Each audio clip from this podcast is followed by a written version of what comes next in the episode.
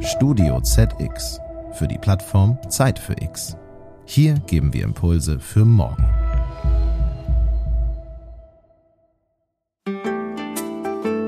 Wir müssen raus aus, dieser, aus diesem Schachteldenken. Das ist eine gigantische Aufgabe, der Kampf gegen den Klimawandel. Wir als Industrie sind da viel weiter. Wir bieten da gute Lösungen an, aber wir brauchen eben den rechtlichen Rahmen und der wird von der Politik festgelegt. Herzlich willkommen, liebe Hörerinnen und Hörer, zu Zeit für Klima, dem Podcast für die Nachhaltigkeit. Ich bin Christina Kara und freue mich heute auf einen interessanten Gesprächspartner zum Thema nachhaltige Mobilität.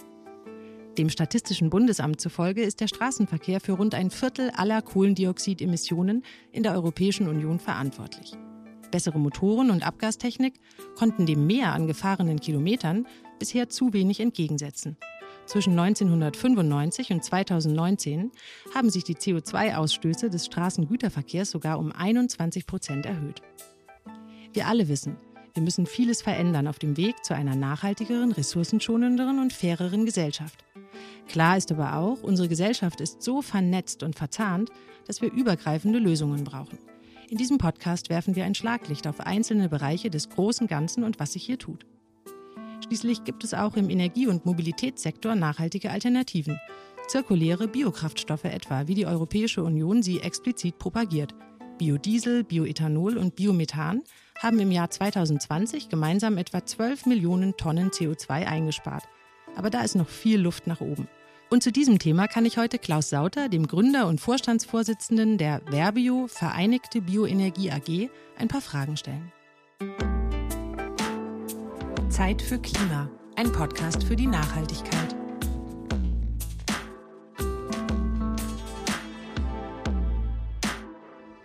Herzlich willkommen, Herr Sauter. Schön, dass Sie bei uns sind. Ich bin richtig gespannt auf unser Gespräch.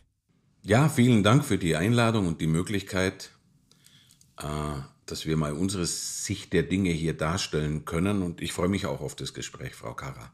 Bevor wir darüber sprechen, wie die Dekarbonisierung des Güterverkehrs gelingen kann, geht es um Sie persönlich.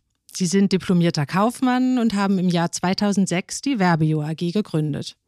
Nachdem Sie Wirtschafts- und Sozialwissenschaften an der Universität in Augsburg studiert hatten, übernahmen sie 1990 den Familienbetrieb, die Alois Sauter Landesprodukten Großhandlung in Bayern. Aber gehen wir noch mal einen Schritt zurück. Was war denn Ihr persönlicher Moment X? Wann hat es bei Ihnen so richtig Klick fürs Klima gemacht? Ja, also mein Hintergrund oder ich muss richtigerweise sagen, unser Hintergrund, ich habe noch einen Bruder äh, und ich habe eine Schwester, die sind auch alle mit im Unternehmen. Wir sind ein Familienunternehmen, in Bayern, Hintergrund Landwirtschaft. Und äh, ja, als 89 die Wende war, äh, erzählte mir jemand, dass in den neuen Bundesländern professionell Landwirtschaft betrieben wird. So, und dann habe ich mich 91 auf den Weg gemacht, in die neuen Bundesländer einfach mal zu sehen, welche Möglichkeiten sich bieten. Und dann haben wir als erstes ein klassisches Handelsunternehmen gegründet. Also wir sind praktisch unseren Wurzeln treu geblieben. Und der erste Kontakt mit erneuerbaren Energien, ähm, der erste Sitz unseres Unternehmens war in Zörbig, Sachsen-Anhalt. Das ist ungefähr 50 Kilometer nördlich von Leipzig. Da baute Enercon fünf Windmühlen direkt vor meinem Bürofenster. Und das war praktisch der erste Kontakt dann habe ich mir gedacht, das könnte vielleicht ein interessantes Geschäft sein. Und so habe ich eigentlich mit erneuerbaren Energien angefangen. Ähm, die landwirtschaftlichen Flächen, worauf man die Windmühlen baut, gehören den Landwirten. Also da bestand dann schon aus dem Handelsgeschäft ein Kontakt. Dann haben wir Grundstücke gekauft und haben als erstes einen Windpark gebaut. Das war praktisch so der Einstieg in die erneuerbaren Energien. Das war noch weit vor den Biokraftstoffen. Aber so ging's los. Und wie sind Sie dann zu den Biokraftstoffen gekommen? Ja, das ging dann weiter. 1995 führte die EU die Flächenstilllegung ein. Sie erinnern sich vielleicht noch an die Milchseen und an die Butterberge. Es gab also eine massive Überproduktion von Agrarrohstoffen und keinen Markt. Und äh, dann hat die EU gesagt, okay, wenn wir sowieso zu viel von dem Zeug haben, dann müssen wir den Bauern Geld dafür geben, dass sie weniger produzieren. Also wurden Flächenstilllegungen festgelegt. Es waren in der Spitze 15 Prozent der Agrarfläche in der EU. Diese Flächen konnten aber genutzt werden für den Anbau von nachwachsenden Rohstoffen. So, jetzt unser Ansatz war der, wir waren ein Handelsunternehmen für Agrarprodukte, Getreide, Raps. Und jetzt fällt plötzlich 15 Prozent der Anbaufläche weg. Damit fehlt ja auch Volumen. Also haben wir gesagt, wir müssen uns jetzt Gedanken drüber machen, wo es neue Outlets gibt, die nicht im Nahrungsmittelbereich liegen. So, und über ein paar Umwege bin ich dann bei den Biokraftstoffen gelandet und letztendlich war das der Treiber. Wir haben dann erstmal angefangen, Raps zu kaufen von den Bauern, aber von den Stilllegungsflächen. Dann haben wir uns Partner gesucht, die in der Lage waren, daraus Biodiesel herzustellen. Und 95, 96 haben wir dann angefangen mit dem Vertrieb von Biodiesel, vor allen Dingen im Lkw-Verkehr, in Deutschland. So war praktisch der Einstieg. Das wurde dann immer größer und irgendwann haben wir uns dann gesagt, okay, das war eine, eine logistische Leistung. Äh, die erste Produktionsanlage, die wir genutzt hatten für unsere Verträge, die war in Belgien und in Österreich. Also das Zeug musste immer ewig weit gefahren werden. Und dann haben wir gesagt, okay, lass uns mal überlegen, ob es nicht auch Sinn macht, so eine Anlage in Deutschland zu errichten. Und weil wir Kaufleute sind und von der Technik wenig Ahnung hatten, haben wir uns dann zusammengetan mit Dr. Pollard. Dr. Pollard ist, äh, äh, war auch Gründungsmitglied der Verbio AG, war bis letztes Jahr auch noch im Aufsichtsrat. Er war derjenige, äh, der die ersten Biodieselanlagen in Österreich und auch in Deutschland gebaut hatte. Er hatte also den technischen Hintergrund. Und dann hatten wir uns 1999 entschieden, haben wir gesagt, okay, jetzt bauen wir mal unsere erste eigene Biodieselanlage in Bitterfeld. So ging das alles los. Ich glaube, wir müssen einmal unsere Zuhörerinnen und Zuhörer ein bisschen abholen. Sie haben jetzt eben schon erwähnt, Biodiesel wird zum Beispiel aus Raps gemacht. Unter Biokraftstoffen werden Biodiesel, Bioethanol und Biomethan verstanden. Können Sie uns noch mal ganz kurz erklären, was eigentlich diese Kraftstoffe voneinander unterscheidet und woraus man sie herstellt? Also zunächst mal ist es ja so, es geht, im Grunde genommen geht es um den Rohstoff. Äh, aus Raps wird Pflanzenöl gewonnen. Im Raps sind 40% Pflanzenöl drin. Ähm, Getreide ist äh, Mehl, Stärke und dann gibt es eben auch noch Reststoffe in der Landwirtschaft. Unsere Strategie ist die, dass wir sagen, unsere Rohstoffquelle ist die Landwirtschaft. Das heißt, wir müssen in der Lage sein, jeglichen Rohstoff, angefangen vom Hühnerkot, über Stroh, über jegliche Getreidesorte bis hin zu jeglicher Art von Pflanzenöl zu einem Energieträger zu verarbeiten. So, und da ist eben für das Pflanzenöl ist der richtige Prozess Biodiesel. Warum Biodiesel? Weil Biodiesel wird bis zu sieben Prozent in den Diesel gemischt. Heute kann man praktisch davon ausgehen, dass in jedem Liter Diesel sieben Prozent Biodiesel drin sind. So, beim Raps ist es aber so, der kann nur jedes fünfte Jahr angebaut werden. Das heißt, wir brauchten noch eine andere Lösung. Getreide, da gibt's verschiedene Sorten, Weizen, Mais, Roggen, Gerste. Und alle diese Getreidesorten enthalten Stärke. So, und da ist die Logik dann die, dass man daraus Ethanol herstellt. Ethanol ist Alkohol, alkoholische Gärung, das haben die Ägypter schon vor 5000 Jahren gemacht. Und dann haben wir 2003 die erste Ethanolanlage in Deutschland gebaut. Immer mit dem Hintergedanken, wir brauchen ein Outlet für das, was auf diesen Stilllegungsflächen produziert wurde. So, und ganz zum Schluss kam dann das Thema Biomethan, weil in diesen Verarbeitungsprozessen auch Reststoffe anfallen und also in den Prozessen fallen Reststoffe an, zum Beispiel bei unserer Ethanolproduktion. Und dieser Reststoff eignete sich dafür, um daraus Biomethan zu produzieren. Biomethan ist das gleiche Molekül wie Erdgas, ersetzt also Erdgas eins zu eins. Und so kam dann das Sammelsurium der verschiedenen Moleküle, die wir herstellen, zusammen.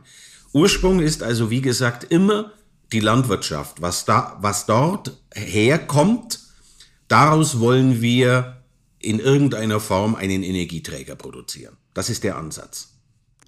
Sie haben jetzt eben schon diese Stilllegungsflächen erwähnt. Jetzt ist es ja so, dass die, ich nenne sie jetzt mal konventionelle Herstellung von Biokraftstoffen immer wieder kritisiert wird. Eben genau aus dem Grund, weil gesagt wird, dass die wertvolle Flächen für den Nahrungsmittelanbau benötigt.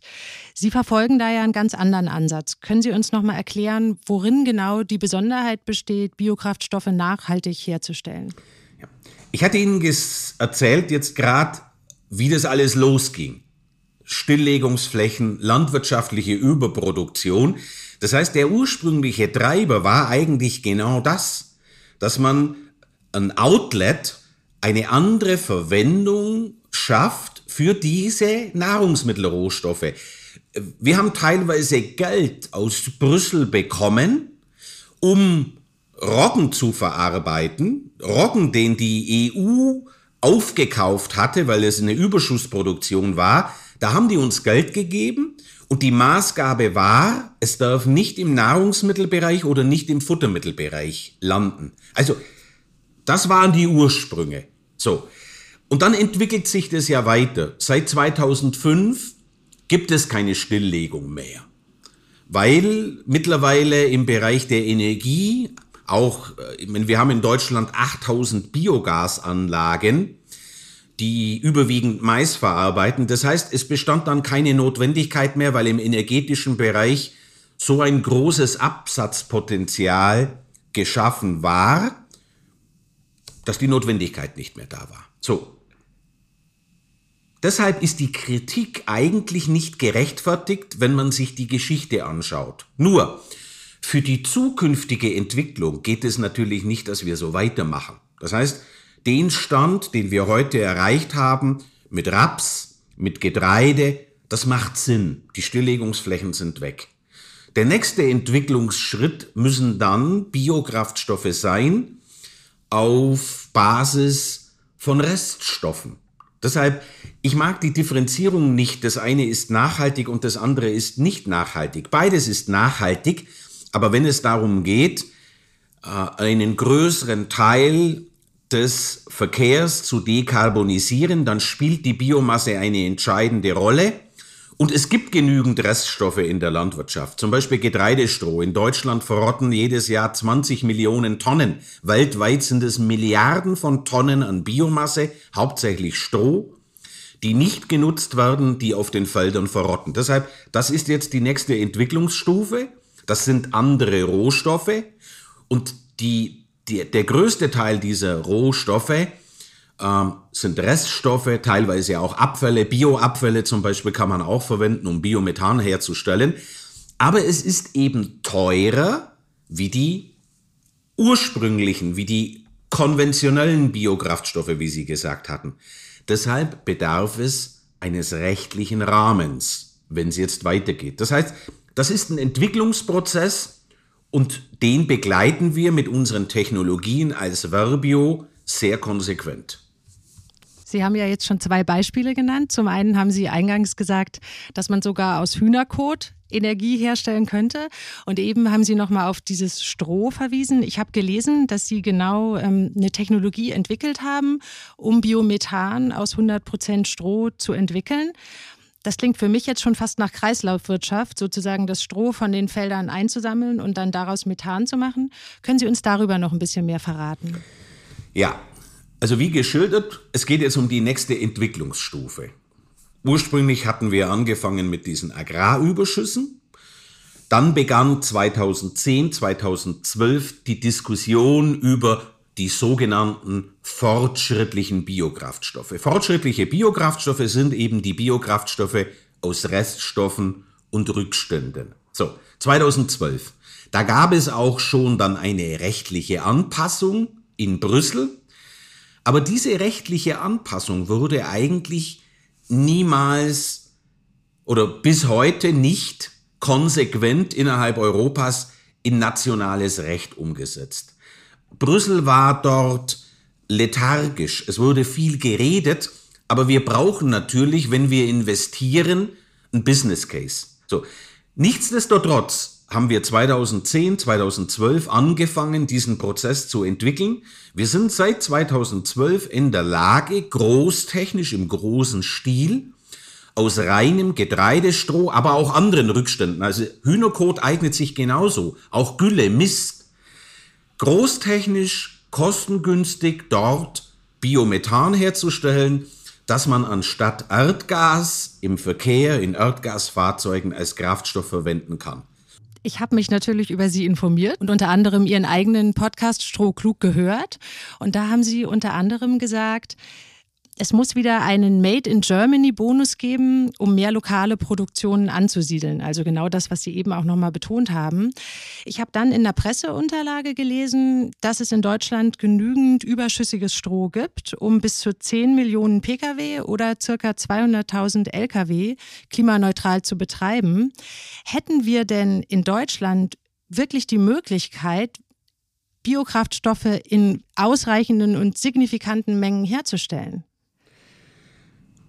Also um den gesamten Verkehr zu dekarbonisieren, haben wir in Deutschland nicht genügend Rohstoffe, definitiv.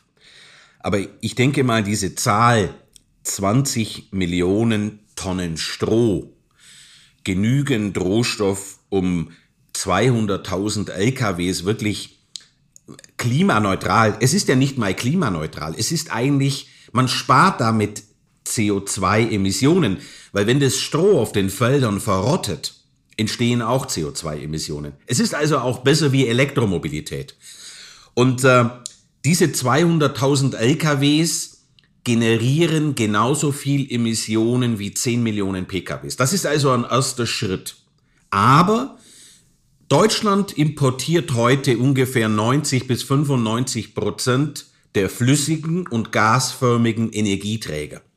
Wir werden nicht in der Lage sein, diese Energie flüssig und gasförmig durch eigene Produktion ersetzen. Das ist einfach schlichtweg unmöglich. Deshalb, es wird dort einen globalen Ansatz geben.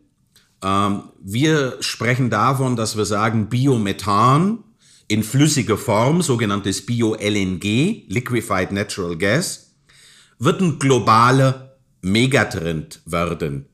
Deutschland wird weiterhin Energieimporteur sein. Und ich sage mal, meine Äußerung zum Thema ähm, mit den lokalen Wertschöpfungsketten hat ja eigentlich einen anderen Hintergrund. Das war vor dem Hintergrund der Covid-Krise, ähm, wo ja die ganzen äh, Logistikketten zusammengebrochen waren.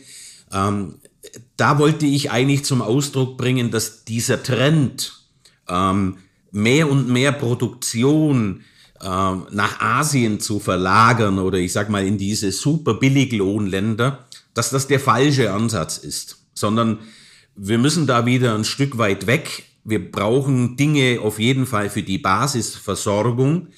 Dazu spielt eine lokale Produktion eine Rolle. Ähm, die ist aber teurer. Das muss man in irgendeiner Art und Weise kompensieren.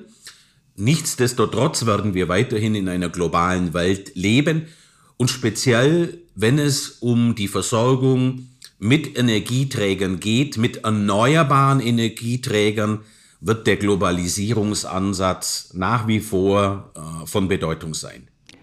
Sie haben jetzt eben selbst die Elektroantriebe erwähnt. Wir hören immer wieder auch von Pionieren der Elektro-PKWs, dass sie auch an Elektroantrieben für LKWs bauen. Vor wenigen Tagen ist eine Machbarkeitsstudie Lieferverkehr mit Batterie-Lkw des Fraunhofer Instituts erschienen und die besagt, dass die Elektrifizierung des Straßengüterverkehrs bereits kurzfristig möglich ist und dass diese wirtschaftliche Vorteile für Unternehmen verspricht. Jetzt werden natürlich sofort Stimmen laut, die den Ausbau eines Ladenetzes fordern. Andere namhafte Hersteller setzen auf Technologien wie Wasserstoff. Warum halten Sie die Biokraftstoffe für eine zukunftsträchtigere Alternative? Also zunächst mal geht es um die Dekarbonisierung des Verkehrs. Das passiert heute überwiegend mit Biokraftstoffen. Und ehrlich gesagt, ich meine, wir haben eine eigene Flotte. Wir, haben, wir betreiben ungefähr 100 LKWs. Ähm, ich sehe nicht, dass dort in dem, in dem Bereich der schweren LKWs eine Batterielösung vernünftig anwendbar sein wird, weil so eine Batterie kostet ein Vielfaches von flüssigem Kraftstoff. Warum verwenden wir heute, heute flüssige Kraftstoffe? Weil sie eine hohe Energiedichte haben im Verhältnis zum Gewicht. Und wenn ich einen LKW betreibe, dann brauche ich einfach Nutzlast. Wenn die Batterie schon 10 Tonnen kostet im Verhältnis zu, zu äh, einer halben Tonne, die, die das Kraftstoffsystem heute äh, beansprucht, dann, dann geht da, ich sag mal, 40, 50 Prozent der Nutzlast des LKWs durch die Batterie verloren. Ich sehe das nicht. Okay, jetzt sind da kluge Köpfe unterwegs. Mal sehen, was da passiert. Ich komme von der Seite, dass ich sage, am Ende des Tages entscheiden die Kosten. So, wenn ich einen billigen Energieträger habe, zum Beispiel Strom elektrifiziert, unterstellen wir mal, dass das möglich sein wird, habe aber nur die halbe Nutzlast, muss ich praktisch doppelt so viele LKWs betreiben, um, das gleiche, um die gleiche Menge an Gütern zu transportieren. Ich glaube nicht, dass das funktioniert. Aber egal jetzt. Wir, wir, wir sind ein sehr flexibles Unternehmen. Und wenn Sie sich erinnern, was habe ich vorher gesagt? Unser Ansatz ist eigentlich, dass wir sagen, dass wir aus den Rohstoffen, die aus der Landwirtschaft kommen, Energieträger produzieren wollen.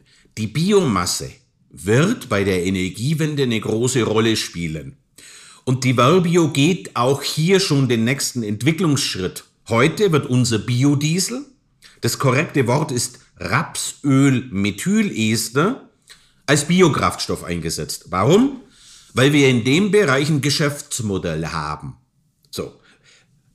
Gehen wir davon aus, wir werden durch den Strom verdrängt, dann werden wir versuchen, aus diesen Basismolekülen zum Beispiel Moleküle herzustellen für die chemische Industrie. Wir haben vor ein paar Wochen ein Announcement, eine Veröffentlichung gemacht. Wir werden jetzt praktisch die erste Anlage bauen, wo wir auf Basis dieses Rapsöl-Methylester-Moleküls chemische Komponenten, chemische Basiskomponenten für die Chemieindustrie. Weil die Chemieindustrie, die kann man nicht dekarbonisieren, die kann man defossilisieren. Das heißt also, fossilen Kohlenstoff durch erneuerbaren Kohlenstoff. So. Und deshalb würde ich auch heute, ich sage mal, mit den Entwicklungen, die die nächsten 10, 15 Jahre anstehen, Verbio nicht mehr in die Schublade des Biokraftstoffproduzenten packen, sondern was wir machen ist eigentlich, wir stellen Biomasse-Moleküle her. Ähm, ich ich, ich erinnere mich an, an, an, an ein Gespräch mit jemand aus dem Umweltministerium, der irgendwann mal zu mir sagte, hey, die Biomasse, die ist zu wertvoll, die brauchen wir für andere Anwendungen, zum Beispiel die, für die Fliegerei. Dann habe ich gesagt, hey, welcher Flieger fliegt denn mit Stroh? Keiner.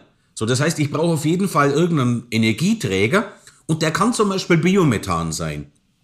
Aber Biomethan ist ein Kohlenwasserstoff, daraus kann man auch Kunststoffe herstellen. Also wir werden sehen, wie die Entwicklung weitergeht. Ich glaube nicht, dass Strom die einzige Lösung im Verkehr bleiben wird, aber wir haben immer einen Plan B und die Dinge gehen weiter. Wichtig ist es, Biomasse wird in der Energiewende eine große Rolle spielen und das ist unser Ansatz und den verfolgen wir konsequent weiter.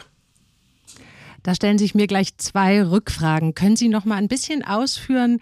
Sie haben gerade gesagt, Kunststoffe werden beispielsweise hergestellt.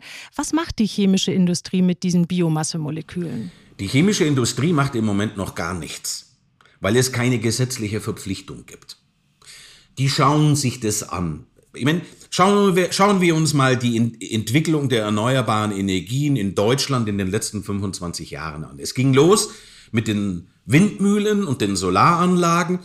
Und ich erinnere mich daran, dass die klassische Energiewirtschaft, eine E.ON und eine RWE, ständig versucht haben, diese Entwicklung zu blockieren.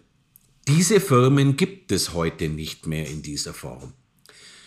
Unser Bereich ist der Bereich Kraftstoffe. Dort gibt es eine gesetzliche Verpflichtung. die die Mineralölgesellschaften verpflichtet, die durch Benzin und Diesel entstehenden CO2-Emissionen zu reduzieren. Im Moment nur mit 6%. Da könnte man viel mehr machen. Das passiert jetzt. Aber da gab es schon eine Verpflichtung und die Mineralölwirtschaft hat die letzten drei, vier Jahre erkannt, dass es nicht, dass es keinen Sinn macht, den gleichen Fehler zu machen wie die, Elekt äh, wie die Stromwirtschaft. Und die sind jetzt dem Thema schon viel, viel aufgeschlossener, gehen das mit und investieren dort auch. Aber hier gibt es eben auch eine gesetzliche Verpflichtung.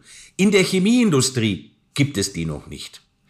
Wir haben aber vielversprechende Gespräche mit großen Chemieunternehmen, speziell im Reinigungsmittelbereich. Und da gibt es durchaus eine Bereitschaft, solche Rohstoffe einzusetzen, weil eines ist ja klar, wir sind immer teurer wie die fossilen. Nur, man stellt auch ein verändertes Verbraucherverhalten fest. Ich sage immer, für einen Sprit ist niemand bereit, für einen Erneuerbaren auch nur einen Cent mehr zu bezahlen. Wenn es aber um andere Dinge gibt, ich sage mal Reinigungsprodukte zu Hause, in der Küche, bla bla bla, da gibt es durchaus Ansätze, dass der Verbraucher bereit ist, die Mehrkosten, die durch einen nachhaltigen, erneuerbaren oder ein, ein, ein, ein erneuerbares, nachhaltiges Produkt entstehen, die auch zu bezahlen. Das ist ein neuer Ansatz, das hat eine neue Qualität. Ich glaube aber, dass man um eine gesetzliche Verpflichtung auch in der Chemieindustrie nicht herumkommen wird. Das werden wir die nächsten acht oder zehn Jahre sehen. Ich hoffe mal, dass es nicht so lange dauert. Aber das ist dann praktisch der nächste Schritt und da müssen wir rein. Und heute wird ja auch darüber geredet, schwer zu dekarbonisierende Industrien wie Chemieindustrie, Stahlindustrie, Zementindustrie, dass man hier Ansätze finden muss, die zu dekarbonisieren. Aber das ist, wie gesagt, das befindet sich alles in den Kinderschuhen. Das sind die ersten Anfänge. Und ich meine, als Unternehmer muss man bestimmte Entwicklungen antizipieren und rechtzeitig die Weichen dazu stellen. Ich denke, es wird dort überall weitergehen. Die Frage ist, wann kommt's? Wir kommen gleich nochmal zu den gesetzlichen Verpflichtungen und auch zur Bringschuld der Politik diesbezüglich. Aber Sie haben eben selbst eine Frage gestellt, die mir keine Ruhe lässt. Und zwar, welches Flugzeug fliegt denn mit Stroh? Wäre das technisch wirklich möglich? Also mit Stroh fliegt kein Flieger. Aber mit Biomethan, das man in einem zweiten Verarbeitungsschritt zu Flüssigkraftstoff äh, verarbeiten kann, damit kann ein Flieger fliegen. Das Stroh ist da, damit kann man weder fliegen noch Auto fahren. Man braucht die erste Verarbeitungsstufe. Wir sind in der Lage, daraus Biomethan zu machen, CH4, also Erdgas. Das kann man in der ersten Stufe als Kraftstoff einsetzen im Verkehr. Wenn dann die Elektromobilität kommt, dann hat man ein Basismolekül und dann kann man im nächsten Schritt aus diesem Basismolekül einen Flüssigkraftstoff herstellen, der dann in der Fliegerei zum Einsatz kommt.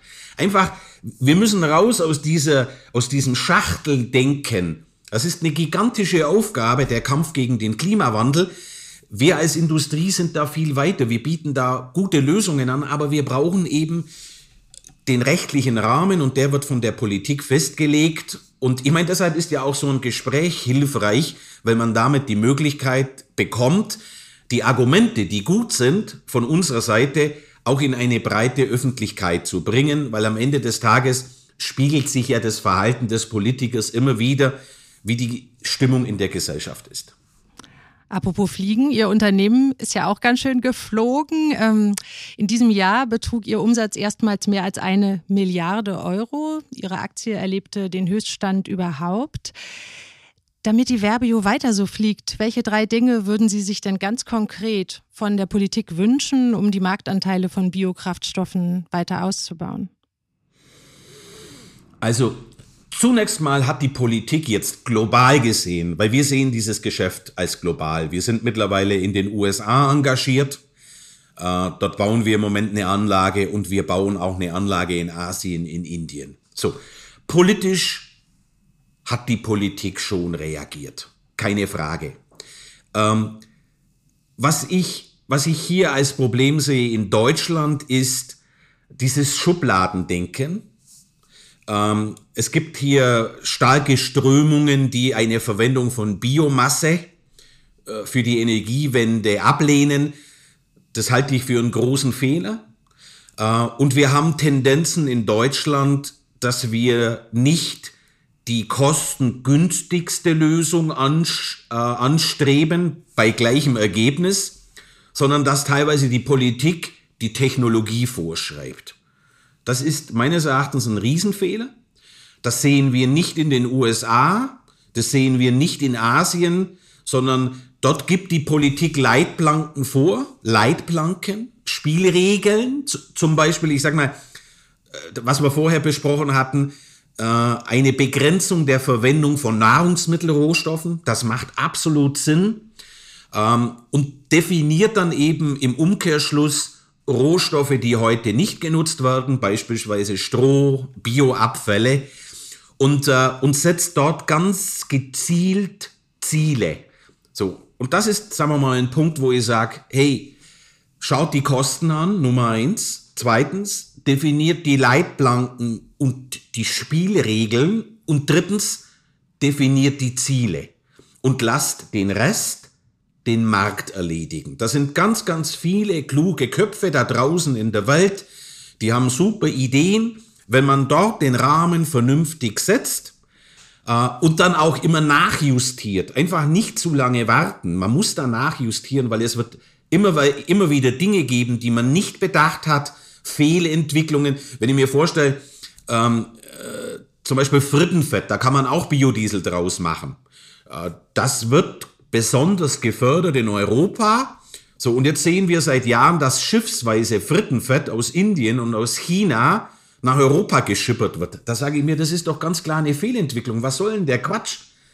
Äh, und das muss man dann einfach auch wieder stoppen. Da ist die Politik manchmal zu langsam. Aber das wäre meine Botschaft. Spielregeln und Leitplanken definieren, äh, die Kosten im Auge haben, weil wir sind keine Insel der Glückseligen, wir unterliegen einem globalen Wettbewerb.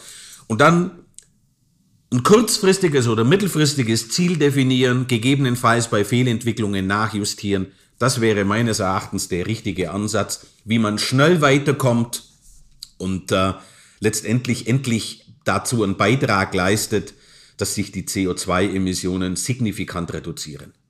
Ich bin mir sicher, dass Sie mit Ihrer Energie in jeder Hinsicht da auch ähm, weiter vorantreiben werden. Ich habe richtig viel gelernt bei diesem Gespräch, Herr Sauter. Ganz herzlichen Dank. Ich bedanke mich auch, hat großen Spaß gemacht. Und äh, ja, vielleicht gibt es ja eine Folgeveranstaltung irgendwann mal. Danke. Liebe Hörerinnen und Hörer, wenn Sie mehr über das Engagement der Verbio AG erfahren möchten, schauen Sie auf verbio.de vorbei. Die URL gibt es auch in den Show Notes dieser Sendung.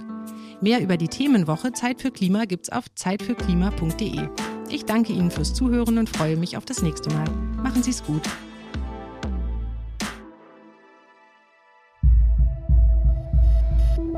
Dieser Podcast ist eine Produktion von Studio ZX für die Plattform Zeit für X. Hier geben wir Impulse für morgen. Sie wollen mehr spannende Podcast-Folgen hören? Dann besuchen Sie uns doch auf zeitfürx.de.